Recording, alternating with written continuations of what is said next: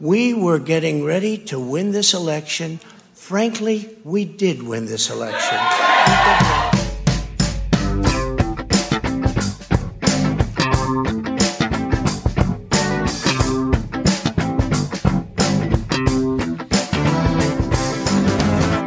Hallo und herzlich willkommen zu einer neuen Ausgabe der Medienwoche, dem wöchentlichen Medienpodcast mit mir, Christian Mayer von der Welt und mit mir, Stefan Winterbauer von Media. Hallo, ich habe mich gerade nochmal gestreckt.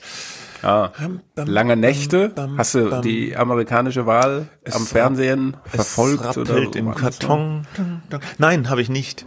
Äh, aber nochmal, bevor es losgeht, ganz was anderes. Ist dir eigentlich, äh, ist dir eigentlich aufgefallen, dass es immer mehr Werbung gibt für Erotik-Adventskalender? Nein. Aber mir. Also ich schalte den Fernseher ein und ich sehe Werbung für Erotik-Adventskalender. Bin Wo ein bisschen Hm, siehst du diese Werbung? Pro 7, Sat 1, Pro7, RTL? RTL, außer, Ah. Außer äh, vor der Tagesschau, da ist nach wie vor Bauhaus und Kitschimea Reizdarm, aber sonst überall Erotik-Adventskalender. Ich glaube, es In liegt der Hauptsendezeit oder? Hauptsendezeit. Es ist manchmal ein bisschen, gut, unser Sohn ist jetzt auch schon 18, da ist es nicht mehr so schlimm. Aber wenn man kleinere Kinder hat, frage ich mich, wie erklären die jetzt den Kleinen, was ein Druckwellen-Schockvibrator ist? Es ist nicht nötig, denen das zu erklären, denn wir schauen mit den Kleinen kein lineares Fernsehen. Ah, oh, solche Leute Ja. seid ihr. Bildungs... Ja, so, ihr guckt bloß Streaming, ne? Ja. Ja, Schön Kopf die, ab, die, die haben ihre Quatsch. Die haben ihre Serien, die sie gerne sehen wollen und da kann ich jetzt nicht warten, bis das beim Kika kommt, ja.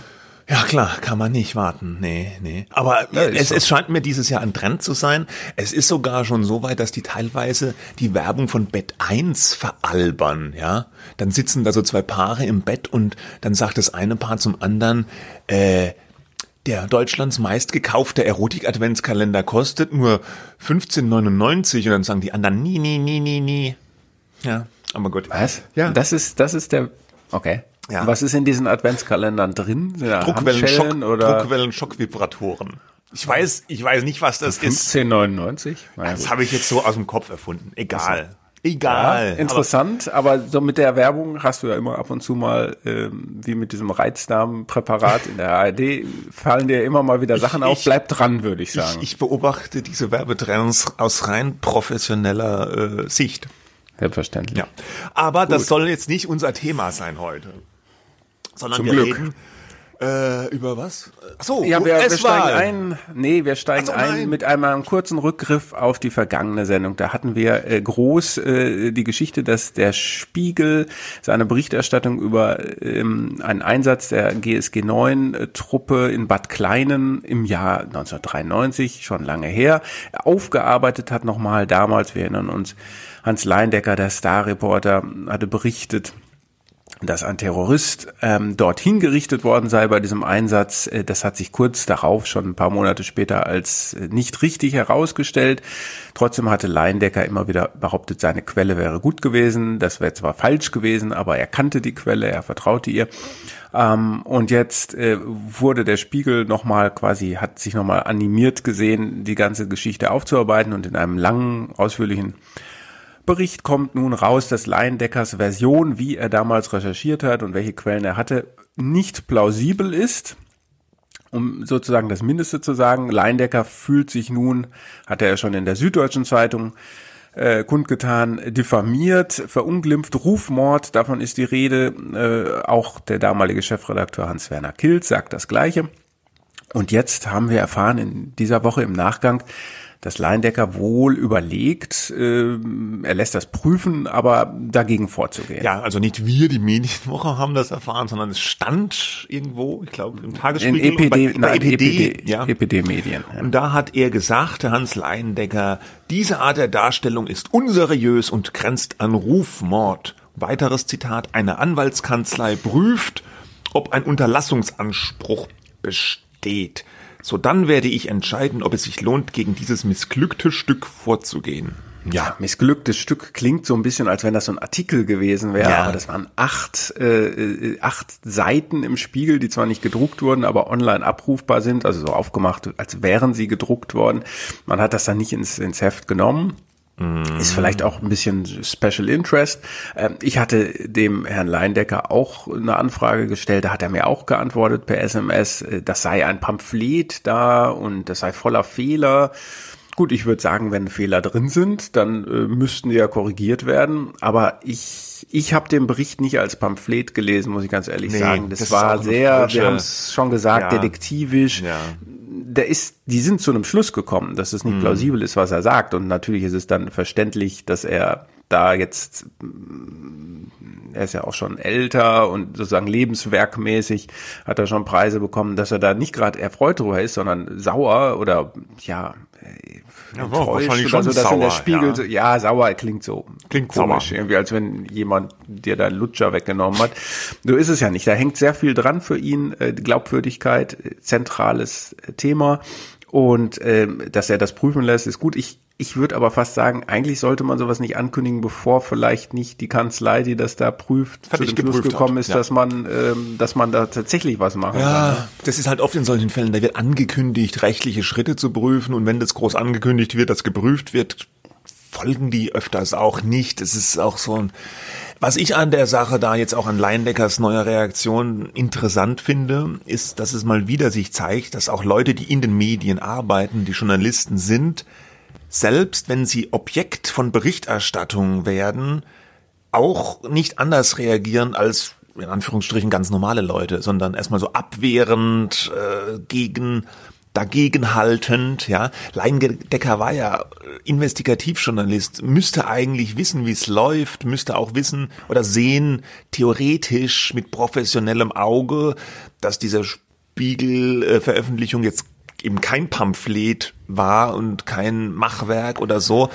Und ähm, aber offenbar ist er ist persönlich angegriffen, er fühlt sich persönlich angegriffen, er reagiert dann persönlich, auch emotional, ja, und eben nicht professionell distanziert und unter Journalisten auch nur Menschen irgendwie. Ne? Ja, wobei, das kann sein, das kann natürlich auch eine Strategie sein, denn wenn ich jetzt etwas als Pamphlet bezeichne, das mich angreift, obwohl ich vielleicht genau weiß, dass es eigentlich kein Pamphlet ist, dann ist aber dieses Wort da draußen. Ja, also ich möchte jetzt keine äh, hm. Verbindung herstellen zu gewissen Politikern, äh, über die wir gleich noch sprechen. Äh, das fände ich jetzt nicht angemessen, aber ähm, wenn ich maximal dagegen schieße, da werden sich ja genug Leute denken, da wird schon was dran sein, wenn der Mann, der ja tatsächlich so eine für deutsche Journalisten, investigative Journalisten so eine Art Ikone mhm.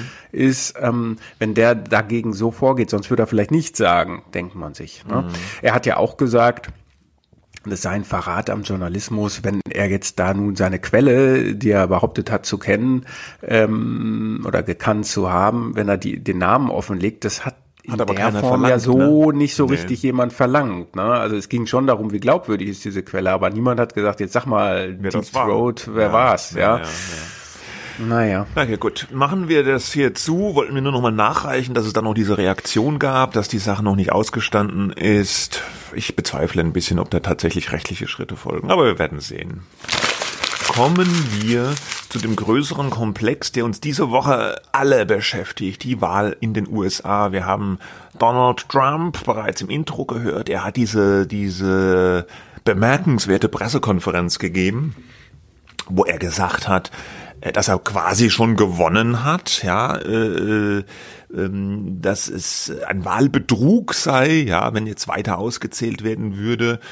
Die ähm, Briefwahlstimmen vor allem. Ne? Genau. Habe ich jetzt noch, mhm. einen, ich habe noch einen O-Ton aus dieser Pressekonferenz, wollte ich ja. einfach nochmal einspielen, Spiel weil es mal. so, äh, auch wie er das sagt, finde ich so ja, bezeichnend, bemerkenswert. This is a major fraud in our nation. We want the law to be used in a proper manner. So we'll be going to the U.S. Supreme Court. We want all voting to stop. We don't want them to find any ballots at four o'clock in the morning and add them to the list. Okay? Äh, wie er das ankündigt, dass er zum Supreme Court gehen will. Also Für mich klingt es schon so, er hat ja gerade diese Richterin ernennen lassen, äh, äh, die sehr konservativ ist. Er hat schon vorher weitere konservative Richter am, am Supreme Court durchgesetzt und es klingt doch jetzt so, als ob er so eine einfache Rechnung aufmacht. Ich habe da die ganzen Richter ernannt und äh, durchgesetzt und jetzt jetzt gehe ich die zu mal denen was für mich und machen. die sollen ja. mir jetzt die Wahl retten, so ein bisschen. Ne? Ja, abgesehen davon, dass das ja auch gar nicht möglich ist, einfach sofort zum Supreme Court zu gehen, äh, wenn ich es richtig weiß, ähm, ist das natürlich, ja, auch so ich meine, auf einer viel höheren Skala-Ebene als das, über das wir eben gesprochen haben. Du musst etwas, also aus Trumps Sicht, ne, mhm. etwas als absoluten, äh, sozusagen, äh, dich so darstellen, dass du im Recht bist, die anderen sind die Lügner, die anderen betrügen. Ähm, äh, du, du sagst Unglaubliches, nämlich äh, ihr müsst aufhören zu zählen. Ja, warum eigentlich? Das sind doch stimmen, ja. ja und vor allem, aber äh, das, äh, was äh, wenn, für den normalen Menschenverstand als als äh, nicht nicht alle Stimmen müssen gezählt werden, was für den normalen Menschenverstand nicht greifbar ist, spricht er einfach aus und damit ist es in der Welt und darüber wird dann ja auch wiederum berichtet. Ja, und dieser dieser US-Statistik-Guru Nate Silver, der hat auch dann irgendwie gesagt oder getwittert, äh, ja, wenn man jetzt aufhören würde, die Stimmen zu zählen, dann hätte der Biden ja gewonnen, ja. also ja, gut, war das auch äh, war das auch vielleicht von Trump nicht so mega durchdacht, wie so oft, diese Äußerung. Ähm, er hat jetzt äh, gestern Nacht nach unserer Zeit nochmal eine Pressekonferenz gegeben. Es ist ja so, dieses, äh, diese Wahl, die, die, die Auszählung in einigen Staaten läuft immer noch. Ich weiß gar nicht, warum die so lange brauchen, in, in manchen Staaten das auszuzählen. Aber das ja, läuft da fängst noch. du schon wieder an. Warum brauchen die so lange? Ja, da ist doch schon wieder der Hebel für eine Verschwörungstheorie. Nee, weil, weil, weil das liegt, glaube ich, einfach an den Wahlsystemen der unterschiedlichen Bundesstaaten da. Also die brauchen ja nicht, es ist ja nicht neu, dass die so lange brauchen. Ne? Ja. War ja auch schon in vergangenen Wahlen. Aber so. es haben noch nicht nie so viele Briefwahl gemacht. Genau, ähm, ja. Vermutlich wegen Corona. Und eher sind das Demokraten. Ja, ähm, aber das bietet natürlich Anlass für Trump zu sagen, hier, wenn da nach und nach plötzlich sich die Verhältnisse bei der Auszählung ändern, dann kann da ja was nicht stimmen. Bei normalen, bei Wahlen, wo es schneller geht, kriegen wir diese Verschiebungen ja nicht mit. Aber hier sind wir live dabei. Ja? Mhm. Und ähm, jetzt, wie gesagt, hat er nochmal eine Pressekonferenz gegeben, wo er diese, diese, diese, diese Anschuldigungen wiederholt hat, dass es da illegale Wahlmanipulationen gegeben hat. Äh, und das Ganze vor einem Szenario, wo sich die, die Wahrscheinlichkeit, dass Biden dann doch noch gewinnt, die, die wird ja im Moment eher höher, ja. Also Trump gerät so tendenziell eher ins Hintertreffen. Es ist noch nicht alles ausgezählt, man weiß noch nicht das Endergebnis, aber äh, es verschiebt sich alles so im Moment so ein bisschen zugunsten von Biden. Und vor diesem Hintergrund hat er nochmal eine Pressekonferenz gegeben wo er diese ganzen ja, haltlosen Anschuldigungen wiederholt hat. Und diesmal haben die Medien was Interessantes gemacht, nämlich viele US-Sender haben dann diese Pressekonferenz von Trump einfach ausgeblendet. Die sind ausgestiegen aus der Berichterstattung. Hier Oder äh, sie haben das Bild laufen lassen, aber äh, haben drüber geredet. Mhm. Ich habe hier einen kurzen Ausschnitt von MSNBC, wie die aus dieser äh, Trump-Konferenz ausgestiegen sind. Okay, here we are again in the unusual position of not only interrupting the President of the United States, but correcting the President of the United States. And Ari Melber, don't go far. Uh, given that you are our chief legal correspondent, there are no illegal votes that we know of. There has been no Trump victory that we know of. That's right. Uh, Brian, we just heard the president come out pretty remarkable. As you said, he said, quote, according to legal votes, he believes he wins. That's false. Uh, the legal votes, if you want to use that term, or the votes that have been lawfully apportioned, meaning what we've been following in each of these states, uh, do not show that. They actually show what we found, which is some states going in both directions, no one to 270. Okay, also äh, man, man hört, die blenden das aus, sie sagen sofort, ja, der Präsident hat hier wieder behauptet, dass es illegale Stimmen gibt, das ist nicht korrekt. Und dann gibt er rüber an einen Korrespondenten, der das auch nochmal wiederholt und der auch nochmal sagt, ja, es gibt keine Hinweise auf illegale Stimmen. Äh, die Stimmen, die bisher legal ausgezählt worden sind, zeigen, dass es in beide Seiten noch Verschiebungen gibt und niemand diese Mehrheit von 270 Wahlmännerstimmen bisher hat. Das ist schon bemerkenswert. Auch andere Sender, ABC zum Beispiel, ist auch ausgestiegen, andere sind auch ausgestiegen. CNN, soweit ich gelesen habe, ist draufgeblieben bei dieser Trump-Pressekonferenz und hat danach aber total harsche Einordnungen gebracht äh, die das Ganze zurechtgerückt haben. Und selbst bei Fox News, dem äh, Trump eher treuen Sender, gab es schon die ein oder anderen kritischen Einordnungen, dass es eben nicht richtig ist, was der Präsident da gesagt hat, dass er gewonnen habe. Ja, und, und Twitter, ja auch das Lieblings-Social-Medium des Präsidenten, die tun jetzt ja in Reihe schon die Tweets von Donald Trump mit Warnhinweisen versehen. Immer wenn er wieder von illegalen Stimmen spricht, wird immer dieser, dieser Warnhinweis mit ausgespielt. Achtung, es kann sich hier um, um Falschinformationen handeln, die die Wahl beeinflussen können wollen, ja. Also, das ist schon mhm. bemerkenswert.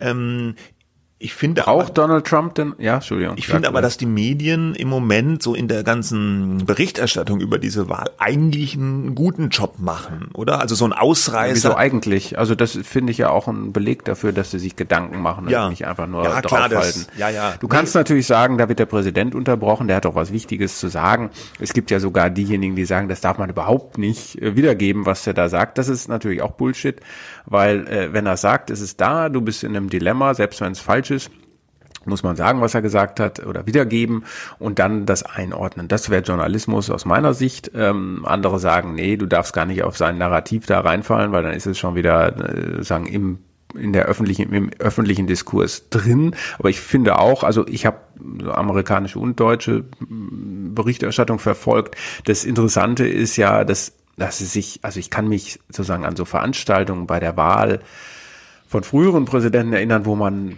mal auf so einer Wahlparty hier in Berlin war und dann war das irgendwann um zwei Uhr erledigt, ja, mhm. nachts. Mhm. Äh, und nicht äh, am Tag danach. Und jetzt sind wir ja schon im dritten Tag, äh, wenn wir hier aufnehmen. Also da könnten die Sender eigentlich ihre Wahlnächte ein bisschen verlängern, aber es hält natürlich niemand aus. Ja? Das hält keiner durch, ja. ja. Die, die, die sind ja eh schon ziemlich gefordert. So ein bisschen ähm, eine besondere Rolle scheint zu spielen CNN da ist so zu sehen, dass die ganz extrem viele Daten und Zahlen transportieren in ihrer Berichterstattung. Und da wurde auch so ein bisschen, auch bei uns so ein bisschen geschrieben und berichtet über diese Magic Wall äh, die sie haben. Das ist eigentlich nur ein Bildschirm, so ein Touchschirm, den kennt auch der Zauber äh, Jörg Schönenborn vom WDR, der hat auch eine Magic Wall, als der so rumwischt. Aber die haben halt so eine so eine ganz besonders tollen Touchscreen, wo sie diese diese Daten so live visualisieren können.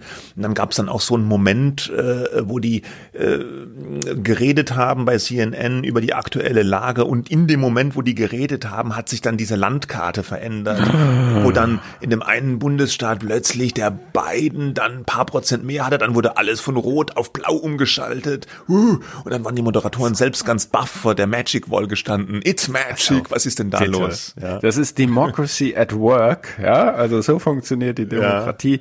Ja, ja Mai, also gut. Also ja, äh, es ist ein bisschen banal, weil letztlich ist es ein, ein Touchscreen, der so ein bisschen zur Magic Wall hochgechest wird. Aber ja. auf der aber wenn wir schon über Zahlen sprechen, äh, so äh, es wurde ja auch wieder über die ganzen Meinungsumfrageinstitute hergezogen, dass sie das ja alles nicht so richtig vorhergesagt hätten. Und äh, klar, es kann natürlich, die haben zu großen Teilen gesagt, auch dieser Nate Silver, äh, diese seine Seite, irgendwie in, in neun von zehn Fällen, die man durchspielen kann, gewinnt der beiden. Jetzt ist es aber deutlich und vielleicht gewinnt er ja auch, aber jetzt ist es schon deutlich knapper gewesen, mhm. als die Umfrageinstitute vorhergesagt haben. Und irgendwo habe ich einen Tweet gesehen in der Nacht, so ähm, Demoskopie doesn't work with uh, with Trump, ja. Äh, aber aber nicht nur so? mit Trump, äh, ja. sondern auch generell wird es schwieriger für mhm. die Demoskopie. Ne? Mhm. Also zumindest so in in so um, Umfeldern, wo es extrem polarisiert ist. Ja, bei uns geht es vielleicht noch in unserer Konsensdemokratie,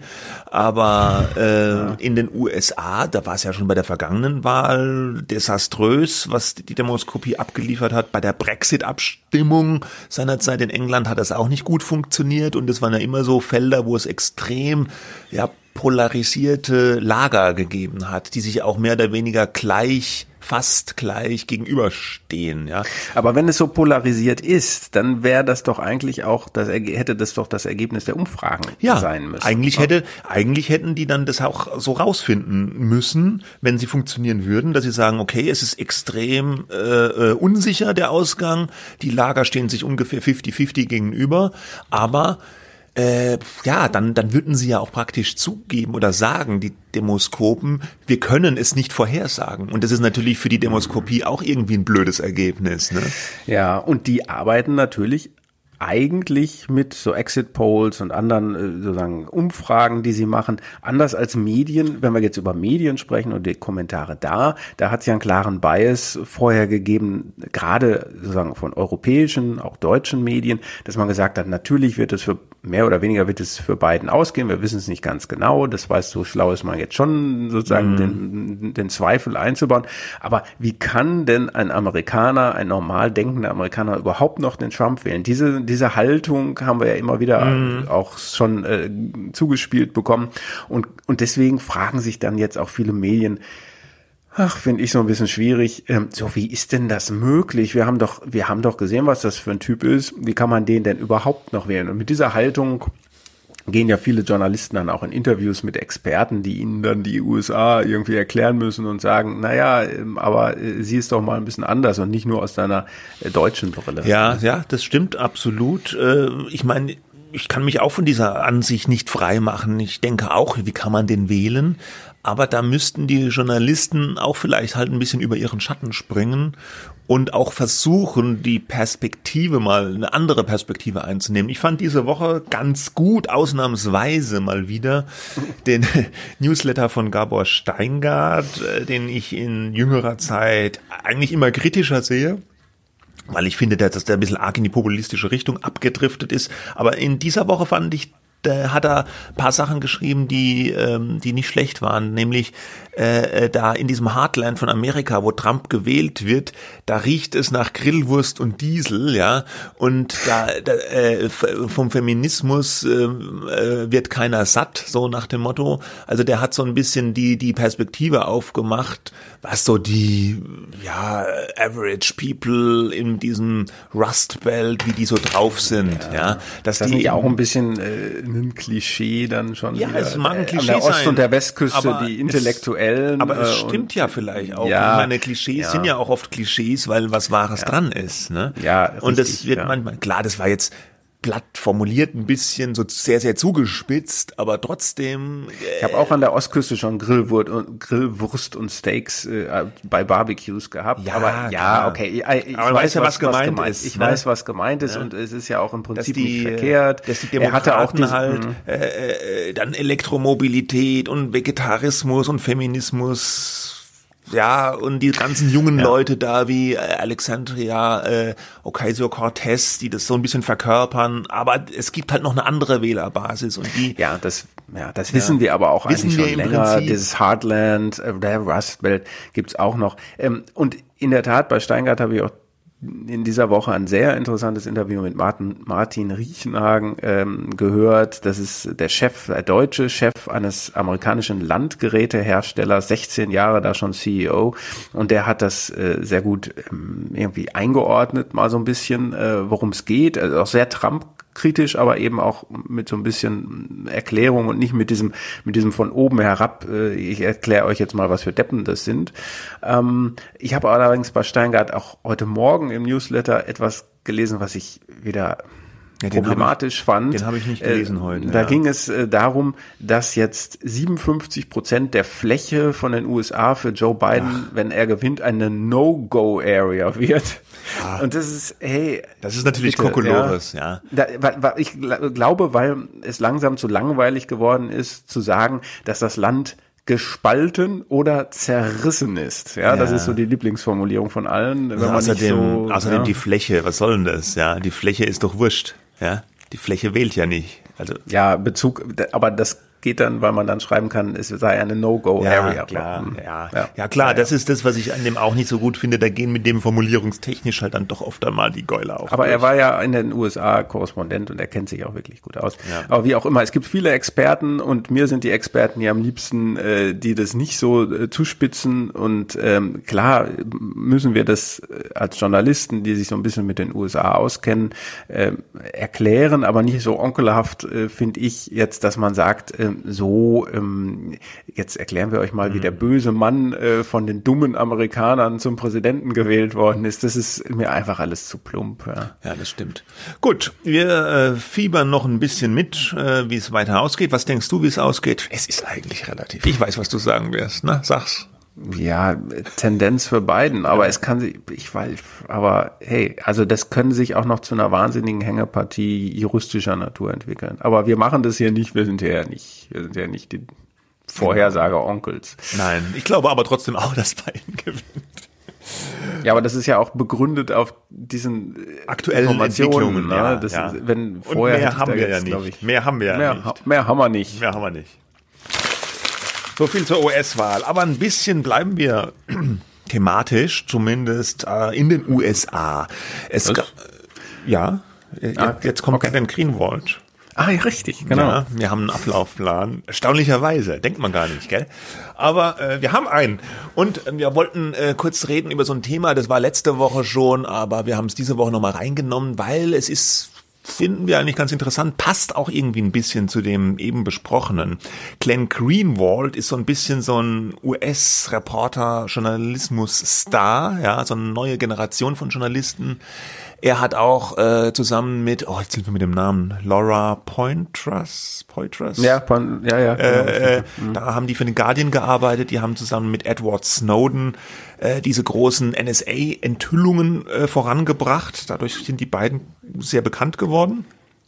Und äh, Greenwald hat zusammen mit äh, Poitras auch vor einiger Zeit schon mitgegründet ein neues äh, Digitalmedium, The Intercept heißt das. Und zwar vor allem mit Geld von diesem, äh, wie heißt er, Omidia? Ebay-Gründer, ne? Ja, Pierre Omidia. Omidar. Omidar, ja. Ähm, also so eine Art Medienmäzenatentum auch, ja, kann man sagen. Ich glaube, 250 Millionen Dollar wurde da reingesteckt, wenn ich es richtig im Kopf habe oder gelesen habe. Und ähm, da hat Greenwald seither veröffentlicht und die waren auch, die gelten auch so eher als so ja linksliberales Medium, sage ich jetzt mal. The Intercept.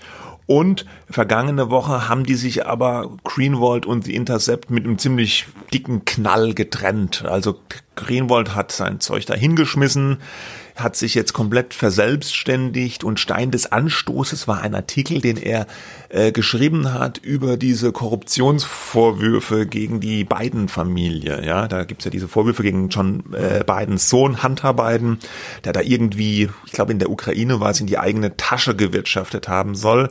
Der Trump hat es ja auch groß aufgegriffen im Wahlkampf. Und da hat Greenwald eben einen Artikel geschrieben, worum es da jetzt genau ging, weiß ich gar nicht. Aber wichtig ist, der Artikel ging eher kritisch ja, mit der beiden Familie um. Und der sollte so dann nicht veröffentlicht werden bei The Intercept, sondern die, die Redaktion wollte da eingreifen, wollte bestimmte Punkte, nämlich diese, diese kritischen beiden Punkte wollten die da raushaben und wollten, dass er sich da mehr so auf eine allgemeine Medienkritik fokussiert.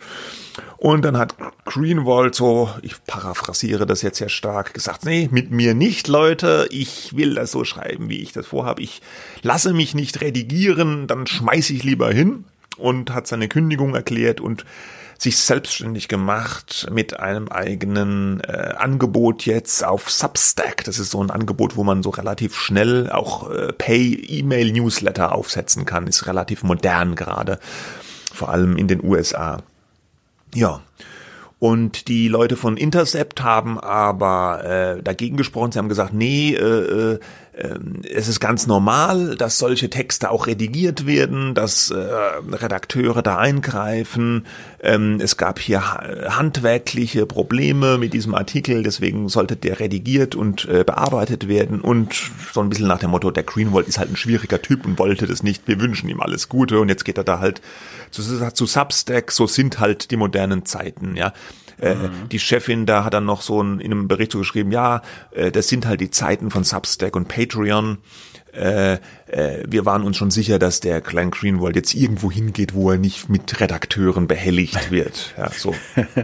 Das hat Ja, das ist, äh, das ist, also einerseits ist das ja so, dass Gründer oder Mitgründer meistens so eine Art Autonomie besitzen. Ähm, die dürfen dann so ungefähr schreiben, was sie wollen, weil sich keiner rantraut an deren Texte, ja, und dann werden die halt veröffentlicht. In dem Fall war es so nicht. Und äh, das ist ja eigentlich ein gutes Zeichen, wenn es begründet gewesen ist. Es gibt ja zwei Möglichkeiten. Entweder äh, die Intercept und den Leuten, die da auch was zu sagen haben, haben gedacht, nee, wir dürfen keine beiden kritische Geschichte veröffentlichen, weil das würde die Wahl vielleicht beeinflussen. Mm. Wir wollen den Trump ja nicht mehr.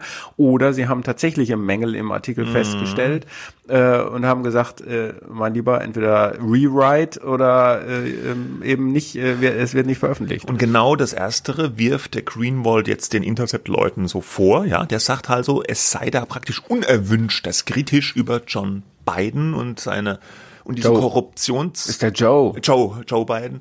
Äh, äh, Sleepy Joe wie Trump ihn ja. mal genannt hat. Und, äh, seine äh, und diese Korruptionsvorwürfe geschrieben wird weil sie nicht wollen dass das die Wahl vielleicht zugunsten von Trump beeinflussen könnte. Und Greenwald sagt aber das ist mir als Journalist egal. Ich schreibe was ich hier für richtig halte.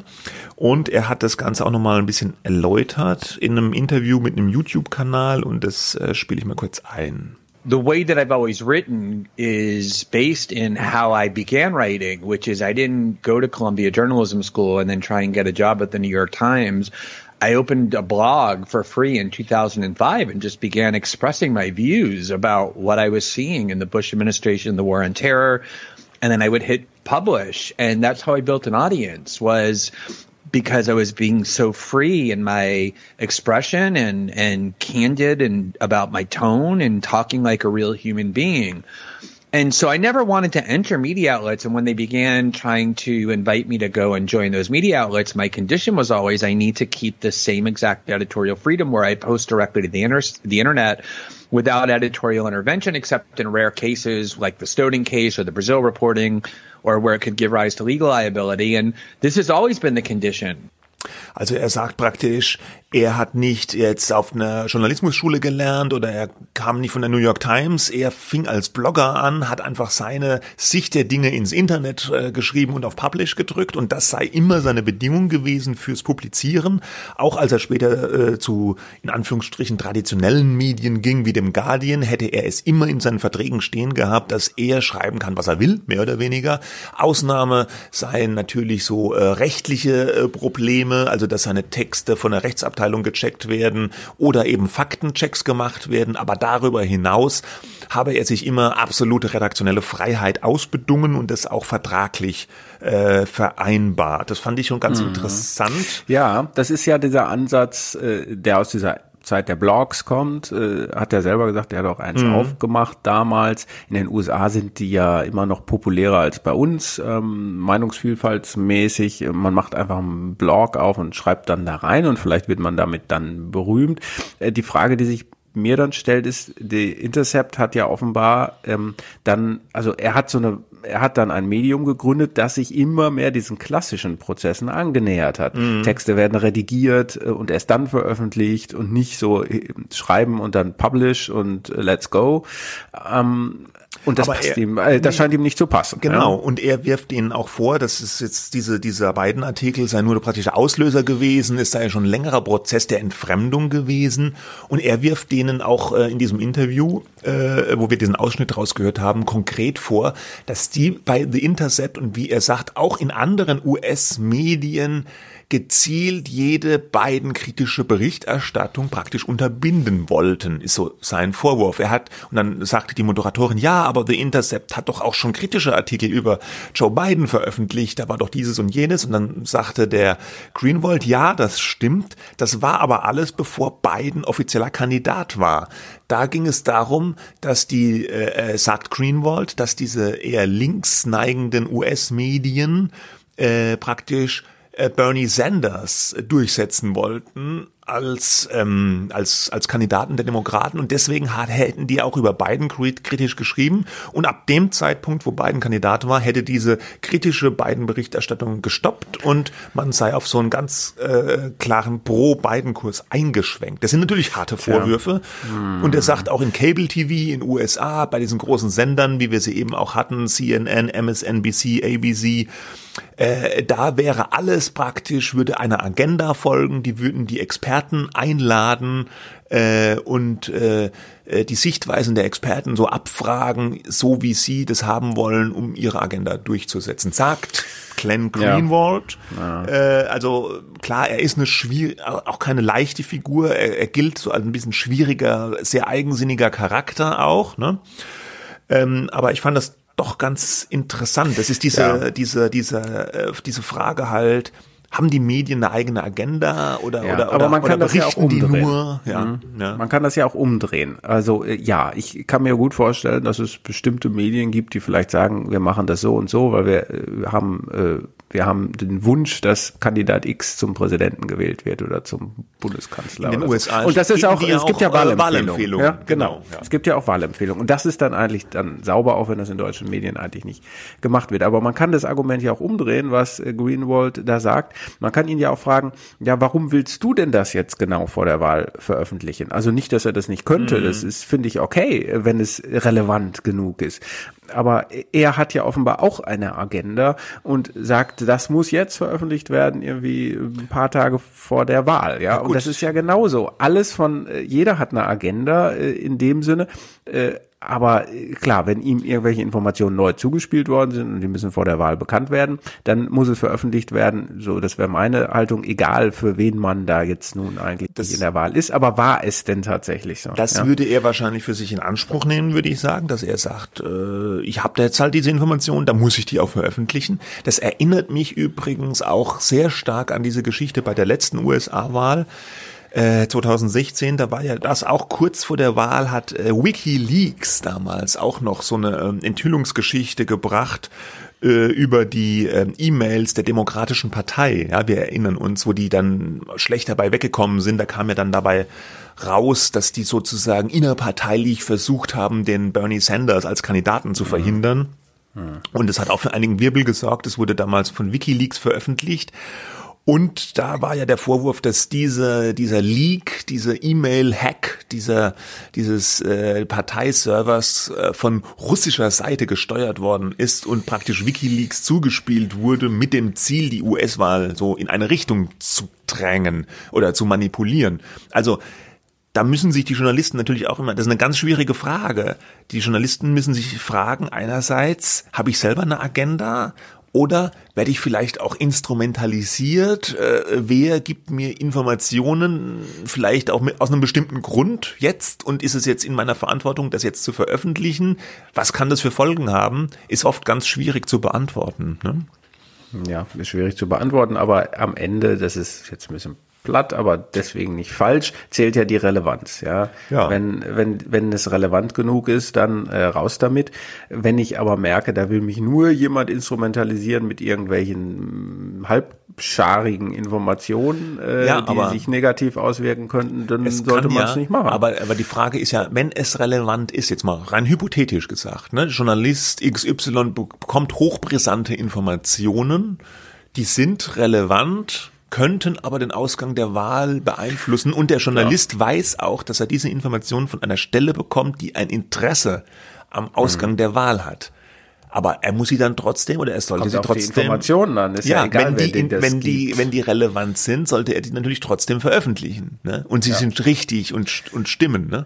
Eigentlich dann, dann ist man selber äh, der Typ, der äh, Donald Trump zur Wiederwahl verholfen hat in dem Fall. Mhm. Ja, ja. Naja. Ja. Okay. Ja, muss man damit leben können. Äh, äh, neben Nebenkriegsschauplatz bei der Sache noch, das, das hat mich fasziniert bei diesem Greenwald-Interview. Er wurde dann auch noch gefragt, ja, es gibt ja auch Vorwürfe, äh, sie hätten wegen dem Geld jetzt dahingeschmissen bei The Intercept, weil er so eine Marke ist, so eine Journalismusmarke, mhm. der kann jetzt auf eigene Rechnung mit seinem Letter viel mehr Kohle machen. Und dann mhm. sagte der Greenwald so sinngemäß, nee, nee, das stimmt nicht. Bei, bei, bei, bei Intercept würden die alles so viel Kohle verdienen, das könne er, selbst wenn er so zig Abonnenten hätte, das könne er gar nicht äh, einholen. Und da, da gäbe es Leute, die verdienen dick sechsstellige Jahresgehälter und die würden kaum was schreiben. Also er hatte so, vielleicht auch ein bisschen Klingt absichtlich ein bisschen gehässig, gehässig ja. dargestellt, mhm. äh, nach dem Motto, die schieben sich da die Kohle rein für nix, ja, äh, ja. weil es natürlich von diesem Milliardär finanziert wird, die ganze Bude da. Ne? Well, okay. The way that I've always written. Ups. Das war, falsch. Ja, ich habe Ja. Gut, Das aber wir leiten über zum nächsten Thema und da sind wir zurück in Germany äh, und bei der ARD. Ja, Was für ein Kontrast, ja. Von Was für ein Kontrast. zur ARD. Ähm, genau, dort gibt es drei Volontärinnen und Volontäre, ähm, die ähm, von ungefähr 150 oder von genau 150, glaube ich, ähm, die im Jahrgang äh, aktuell äh, volontieren. Ja, gibt ja sehr viele verschiedene Sendeanstalten der ARD, wo man dann ein Volontariat machen kann. Viele von denen sind, machen ihre Ausbildung an der sogenannten Electronic Media School vom RBB ähm, und der Gott. Medienanstalt Berlin-Brandenburg. Ja. Und die kamen auf die Idee, diese drei Kolleginnen und Kollegen, ähm, wir machen mal eine Umfrage unter unseren Mitvolos. Ja. Dabei fällt mir auf, wenn man früher bei einer Bewerbung Voluntariat geschrieben hat, wurde man ja gleich schon aussortiert. Ne? Das heißt Volontariat. ja, natürlich heißt es Vol Volontariat. Ja, ich, weil ich glaube, viele haben auch über Volontariat. Wegen voluntary, von dem englischen Begriff. Freiwilligkeit Ja. oder so, keine Ahnung. Na gut, die Volos halt. Ja. Mhm. Ähm, die drei haben sich gedacht, wir machen mal eine Umfrage.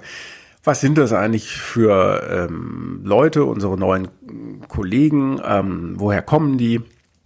Was für einen Hintergrund haben die und für Aufregung hat jetzt nun ein Teil dieser ja, Umfragestudie ähm, gesorgt, die äh, vom Journalist, ja, das ist das ähm, Magazin äh, des Deutschen Journalistenverbandes, veröffentlicht worden ist. Ähm, Aufregung hat gesorgt, nämlich äh, die Parteienpräferenz. Die Volo-Wahl. Jungler. Die Volo-Wahl, ja. Ähm, also die haben nicht nur gefragt, äh, sagen, wo kommst du her, wer bist du, ähm, gibt es einen Migrationshintergrund, ähm, Mann, Frau ist äh, klar.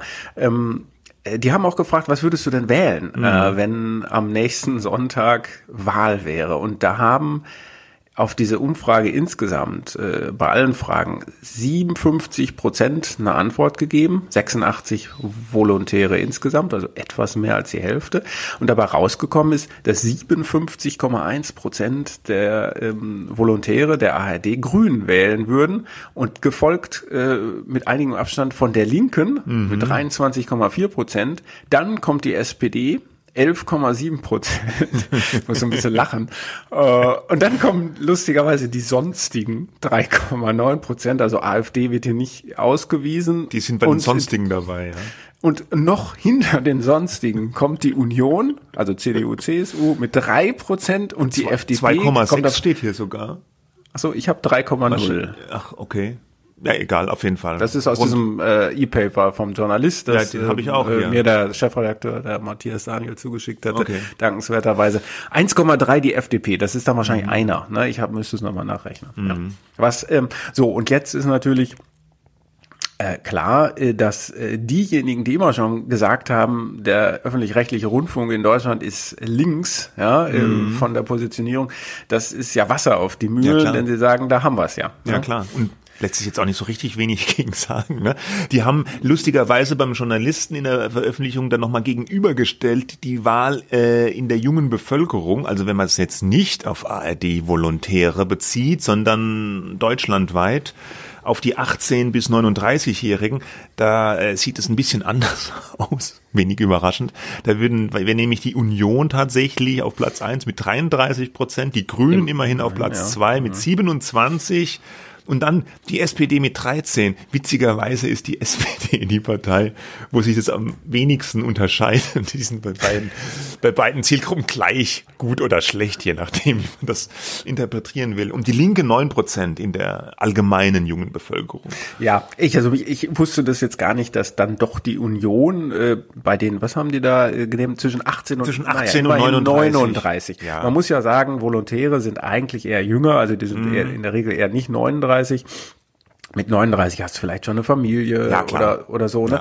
Und das ist ja das Privileg der Jugend, auch der älteren Schüler, Oberstufe und so weiter, links zu sein. Ja, Äh, Viele sind es halt einfach. Und Es gibt aber auch die junge Union. es gibt die junge Union und äh, es gibt also es gibt auch jung deswegen werden natürlich auch immer die ja, Es, Ja. deswegen werden natürlich immer auch die die die jung sind und oder FDP wählen ähm, immer so gehypt ja da gibt's ja zum Beispiel die ähm, äh, äh, Diana Kinnert die CDU ähm, Ja. die dann auch oft spricht und und andere hier der der aus Mecklenburg-Vorpommern äh, der na hm, der, der junge alerte Herr. Amthor, äh, meinst gleich noch drauf. Ja, Philipp Amthor. Philipp Amthor, ne, ja. so, ja gut, der ist ja die werden ab, natürlich so abgesagt. rumgereicht. Ja, hat er. No, der kommt jetzt er wieder. kommt wieder. Ja. Äh, ne, aber die, die werden von den Medien so ein bisschen hofiert, weil sie halt jung sind und so. Ähm, einerseits erstaunt es einen nicht, dass die Mehrheit eher vielleicht links denkt. Das ändert sich dann manchmal im Laufe der Zeit bei den Leuten. Ähm, aber dieses, das, dieses Übergewicht von links, links, grün, das ist schon erdrückend. Also Ja, das ist schon Es kann natürlich sein, dass alle, dass äh, 43 Prozent äh, alle äh, CDU wählen würden und das sich nur nicht getraut haben, das anzugeben, Hm, ja. gegen, anzugeben gegenüber ihren Mitwohlers, aber das wissen wir natürlich. Das wissen wir nicht. Äh, Es ist schon ein erstaunliches Ergebnis. Also in dieser, in dieser, in dieser Massivität, ja. Also, dass die, dass junge Leute eher grün wählen oder so, finde ich jetzt auch nicht mega überraschend. Aber in dieser Massivität und vor allem auch die Linke mit 23,4 Prozent, Äh, die ja vor allem in Westdeutschland sonst eher einen extrem schweren Stand hat, waren vielleicht dann die ganzen MDR wohl los, Hm, ich weiß es nicht. Ah, Und auch die Union, mal drei Prozent oder 2,6 Prozent steht es hier. Das ist auf der Seite vom Journalisten, wo dieses, diese Zahl steht. Vielleicht gab es noch eine nachträgliche. Ähm, ja, wurde live auf der Änderung. Magic, auf der Magic Wall hat, sich das dann noch leicht verschoben. Äh, aber trotzdem ist ja eindeutig, ja, was macht man damit? Ich meine, die ARD, der Grünfunk irgendwie jetzt, ne? Früher Helmut Kohl hat sie ja schon immer als Rotfunk bezeichnet, jetzt ist es dann vielleicht der Grünfunk, ja, wobei also mh, es sind ja nur die Volontäre, ja, also Naja, nur die Volontäre, das sind halt die zukünftigen Journalisten, klar. äh, diese, die die ARD ja dann weiter vielleicht aufbauen wird. Äh, Jetzt muss man natürlich trotzdem unterscheiden, ähm, was die dann machen. Ja, also und auch die Berichterstattung selber. Ich finde, man äh, kann eine Partei X äh, wählen und trotzdem äh, den den absolut professionellen Anspruch haben, ähm, ja, unabhängig zu berichten. Ja, das ist natürlich immer äh, sozusagen, das, da muss man dann seine eigene Professionalität hinterfragen und sagen, beeinträchtigt jetzt meine politische ähm, Haltung äh, meinen Beruf? Und wenn man dann sagt, ja, dann sollte man vielleicht kein Journalist sein. Aber das ist natürlich sowas wie die reine Lehre. Ja, Es ist natürlich, es belegt einmal mehr diesen Vorwurf so der, der Filterblase oder Medienjournalismus, ja, dieses, ja, auch ein Klischee, die sind, die wählen alle tendenziell grün, die kommen alle aus Akademikerhaushalten. Das wird übrigens in dieser Umfrage auch bestätigt. Da äh, äh, heißt es ja, 40 Prozent der Befragten haben beide Eltern studiert, dann nochmal äh, 31 Prozent, nee, 29 Prozent hat ein Elternteil studiert, also insgesamt bei äh, 69 Prozent ja, sind es Akademikerhaushalte, wo die herkommen. Und 95 Prozent der Volontäre haben selbst studiert. Das liegt natürlich auch ein bisschen mit an der Ausbildung, dass das so gefragt wird, aber ähm, da ist ja schon länger auch die Diskussion, ob das so gut ist, ja, also diese, diese die Diskussion, brauchen wir nicht ein besseres Abbild der Gesellschaft, auch in den Medien, ja, dass auch Leute, die eben nicht aus Akademikerhaushalten kommen oder die vielleicht nicht im großstädtischen Milieu äh, aufgewachsen sind, dass die auch irgendwie in den Medien eine Rolle spielen. Genauso wie natürlich wie Leute, die einen Migrationshintergrund haben oder äh, mehr Frauen in Führungspositionen. Das ist halt auch ein Aspekt der Diversität, der manchmal aber ein bisschen hinten runterfällt. Und bei mir bimmelt's hier die gerade. ARD ruft an. Die ARD ruft an. Moment, ich gehe mal kurz ran. Ja. Naja, die Frage ist ja immer so ein bisschen, ob das jetzt, ähm, ob die jungen Leute sich die ARD, ja, ich habe gerade gesagt, die äh, jungen, die Frage ist ja, ob die jungen Leute sich die ARD aussuchen, weil sie glauben, dass sie dort mit ihrer, sagen, dass sie dort gut aufgehoben äh, sind, oder dieser Vorwurf schwang dann auch so ein bisschen mit in, in der Twitter-Blase, äh, dass die ARD sich gezielt die Leute aussucht, die sie gerne hätte. Aber die fragen natürlich in den Einstellungsgesprächen nicht, äh, was, was wählen sie denn Nee, so? Ich meine, ja. nicht, dass man es nicht fragen dürfte, aber äh, man muss es nicht beantworten das wird, natürlich. Das wird natürlich irgendwie subtiler ablaufen, weil man ist sich ja irgendwie dann sympathisch oder auf einer Wellenlänge oder so, schätze ich mal, ja. Mhm. Äh, aber es ist, es ist ein Punkt, ja. Also es ist ein Punkt, äh, der den, ich, ich glaube, dass es in Teilen in der ARD und in den Medien auch schon angekommen ist. Ich erinnere mich, oh, letztes Jahr oder vorletztes Jahr war das, da habe ich ein Interview gehabt mit dem Ulrich Wilhelm, damals noch ARD-Vorsitzender, äh, Intendant des Bayerischen Rundfunks. Äh, Und der hat es auch äh, direkt selber angesprochen. Der hat gesagt, wir haben da ein Problem äh, mit ja der Diversität in unserer Anstalt. Und äh, er weiß aber auch nicht so genau, wie man das adressieren kann. Ja, aber das Problem ist praktisch erkannt und sie wollen dran arbeiten. Und vor allem auch an diesem Problem der Lebenswelten, ja, dass die, ähm, dass die Leute eben auch aus, was weiß ich, mal Handwerkerkinder oder was auch mal in die Medien gehen und äh, Landkinder oder so, ja, dass es nicht diese diese Filterblasenbildung so stark gibt. Genauso wie Migrationshintergrund oder auch Menschen mit Einschränkungen, behinderte Menschen und sowas, die sind ja auch unterrepräsentiert in den Medien, ja. Mhm. Also dieses ganze Thema Diversität geht über diese diesen ganzen Migrationsbackground hinaus, ja, und das fällt manchmal so ein bisschen hinunter, ist aber trotzdem auch wichtig. Ja. Man kann äh, natürlich auch sagen, äh, das muss man sagen, ich finde es sehr interessant, dass diese Volontäre, die drei, das gemacht haben. Mhm. Ähm, ich finde es aber irgendwie ein bisschen lustig, äh, ja, lustig, weiß nicht, ob es angemessen ist, aber interessant, äh, dass das jetzt die Umfrage ist, die über Jahre hinweg wahrscheinlich zitiert werden wird, um zu belegen, äh, wie es um die ja. politische Ausrichtung des öffentlich-rechtlichen besteht. Da kann einem ja, kann, könnte es einem schon fast Herzlichen schon wieder Dank. leid tun, ja, ja. Ja, so ein bisschen. Na gut, okay. Ähm, dazu passt übrigens, jetzt habe ich vielleicht sogar zu früh geknüllt, ich habe noch äh, einen aktuellen Artikel gefunden aus der, aus der Süddeutschen. Da ging es darum, dass die BBC äh, in, in Person des dortigen Generaldirektors den Mitarbeitern jetzt verbietet, äh, Meinungsäußerungen persönlicher Art öffentlich zu tätigen. Damit sind vor allem Social Media Meinungsäußerungen gemeint, so auf Twitter oder so. Auch das Benutzen von Emojis, die einen, einen Tweet in eine bestimmte Richtung ähm, lenken könnten. Und auch die Teilnahme an Demonstrationen oder Veranstaltungen wurde auch untersagt in so neuen äh, äh, Richtlinien bei der BBC. Das ist aber nicht ganz neu. Ne? Also nee. Reuters, die Nachrichtenagentur, ja. andere Amerikaner, die AP, Associated Press und vor allem eben die Nachrichtenagenturen, die besonderer Neutralität verpflichtet sind, aber auch amerikanische Zeitungen haben solche Empfehlungen oder, oder sogar Vorschriften. Ja. Mhm. Das, äh, Aber das bei der BBC scheint noch ein bisschen härter zu sein als die üblichen Empfehlungen. Und sie sind ja auch keine Nachrichtenagentur, ja es gibt da wohl massiven Widerstand in dem in der Anstalt auch gegen diese Richtlinien. Da wollten zum Beispiel Leute dann bei einer Gay Pride Parade irgendwie mitlaufen und dann war die Frage, darf man das? Das jetzt noch als BBC-Mitarbeiter. Dann wurde geklärt, ja, ja, das darf man schon noch, aber bei anderen Sachen vielleicht lieber vorsichtig sein. Also es ist nicht so ganz klar bei denen jetzt, was darf man eigentlich noch, was nicht und äh, die wehren sich auch so ein bisschen dagegen. Der, der, der BBC-Generaldirektor hat dann gesagt, wir können die Leute auch auf Twitter entfernen, wenn die sich da nicht benehmen.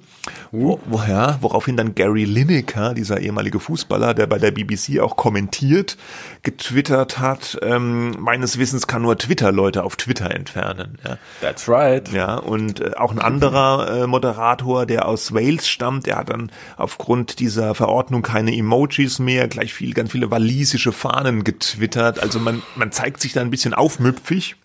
Ja. Aber es ist diese alte Debatte, ja. Äh, was, mhm. was, wie, das ist ja auch bei uns, auch bei der ARD äh, war ja öfters mal der Vorwurf, wenn die twittern, ja, mhm. hat sich Tina Hassel jetzt auf Twitter zu euphorisch über den Grünen Parteitag geäußert, war ja auch mal so eine Frage, die im Raum stand. Ne? Das taucht mhm. immer wieder auf und es ist eine Frage, die letztlich auch nicht abschließend geklärt ist, vielleicht auch nicht abschließend geklärt werden kann ja, sondern ja. immer so ein bisschen Fingerspitzengefühl auch erfordert. Mit Verboten kommt man jedenfalls nicht wirklich äh, weiter. Nee. Die wollen ja am Ende alle Medien, die das machen, so ein bisschen ihre Marke schützen ähm, und äh, nicht in der Öffentlichkeit als irgendwie prejudiced, irgendwie voreingenommen dastehen.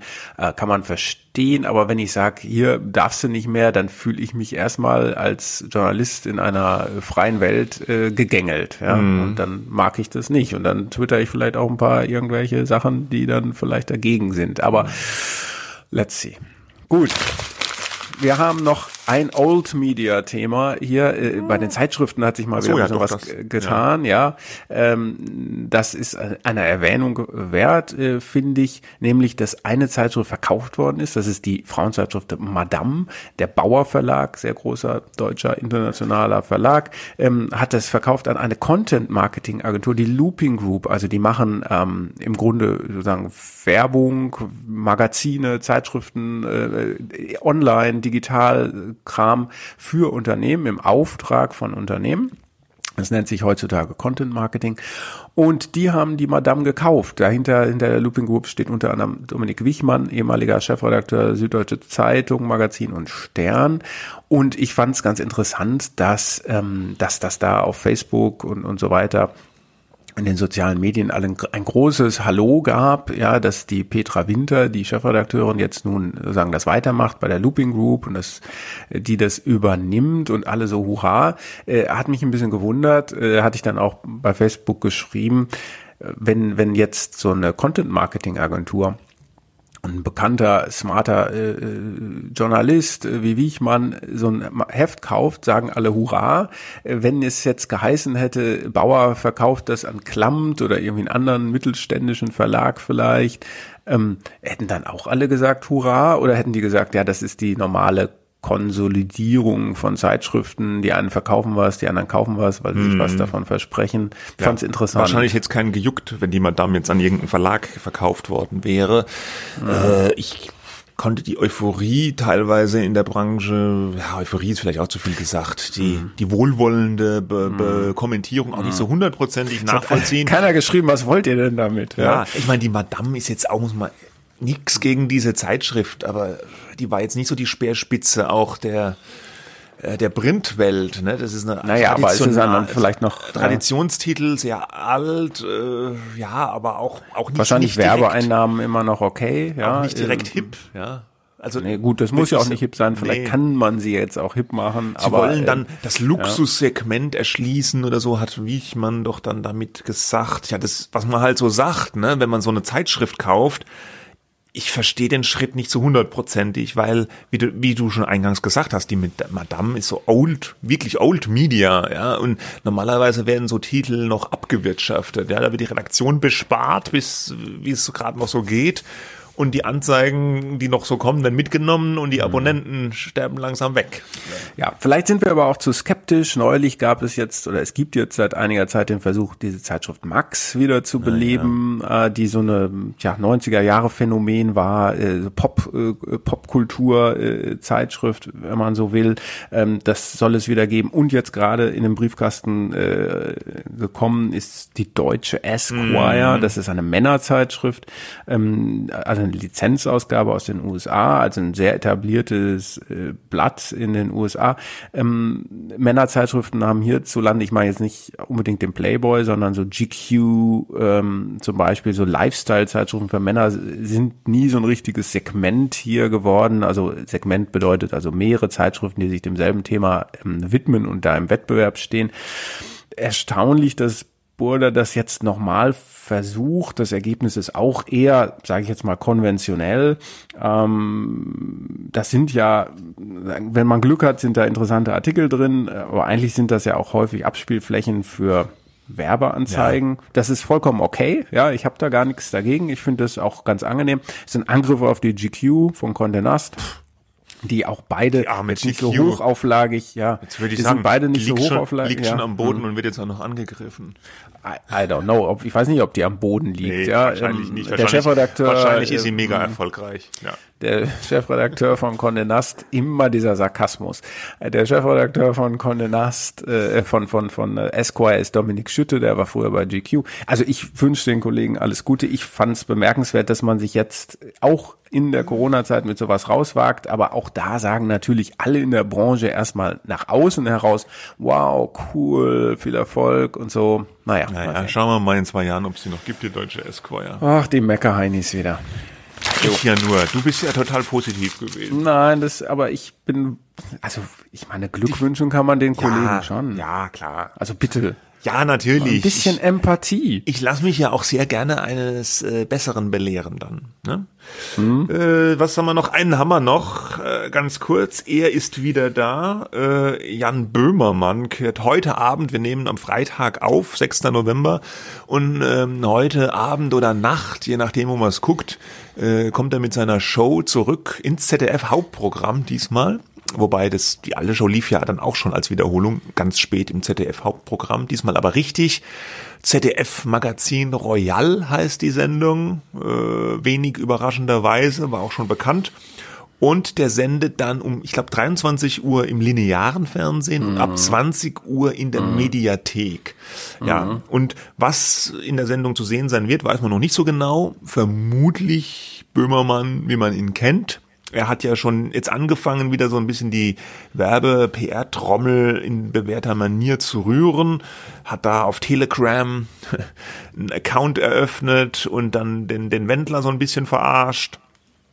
Ja, war, war, war, war okay. Ja, hat sich irgendwie nackt hingestellt. Ja, und hat dann so getan, dann, als ob er jetzt auch da überlaufen würde, wie der Wendler und hat auch so getan, als würde er das jetzt irgendwie ablesen. War so Böhmermann typisch. War eigentlich ganz gut gemacht. Die Fans hat's gefreut. Der arme Wendler auch, ne? Der wollte jetzt, ja, also ich meine, der wollte jetzt so ja wie, wieder, der wollte ja doch ja. wieder zurück, ja? Der hat sich doch entschuldigt beim RTL, weil er gemerkt hat, dass jetzt das ganze Geld auch weg ist und und, und das alles Ach, nicht so gut läuft. Aber das RTL, das ist ihm ja, Mensch, nobody expected that. Ja, ja total überraschend. Aber äh, RTL will ihn nicht zurückhaben. Ne? Ach was. Ja. Naja gut, aber ja, aber den Wendler zu verarschen, das ist jetzt irgendwie, das naja, ist auch nicht so richtig. Böhmermann auch schon mal geistreicher. Ja, ne? Aber Wendler, bitte. da könnte man auch GQ angreifen. Ja, okay, nein, nein, ich, ich sage jetzt nichts mehr. Also, wer ja. sich dafür interessiert, heute Abend, wir gucken sicher auch mal rein. Mediathek. Mediathek. Ja, ich muss eine, ich muss eine Besprechung. Also ah, du musst eine muss, Besprechung. Ich möchte gerne hm. etwas darüber schreiben. Dann da sage ich mal herzlichen Glückwunsch. ähm, dann yes, wissen wir ja, was du machst am Wochenende. Ich weiß es noch nicht. Das Wetter wird ja schön. Äh, und insofern machen wir den Sack zu für heute. Das war's yes. mit der Medienwoche. Äh, wir ja. hören uns wieder nächste Woche. Wir freuen uns über Sternchen immer noch. Am liebsten fünf. Über Besprechungen und über E-Mails. Medien-woche.media.de und Medien-woche.welt.de. So lauten die Adressen Ihrer und eurer Wahl. Bis dahin. Tschüss. Bis dann. Ciao.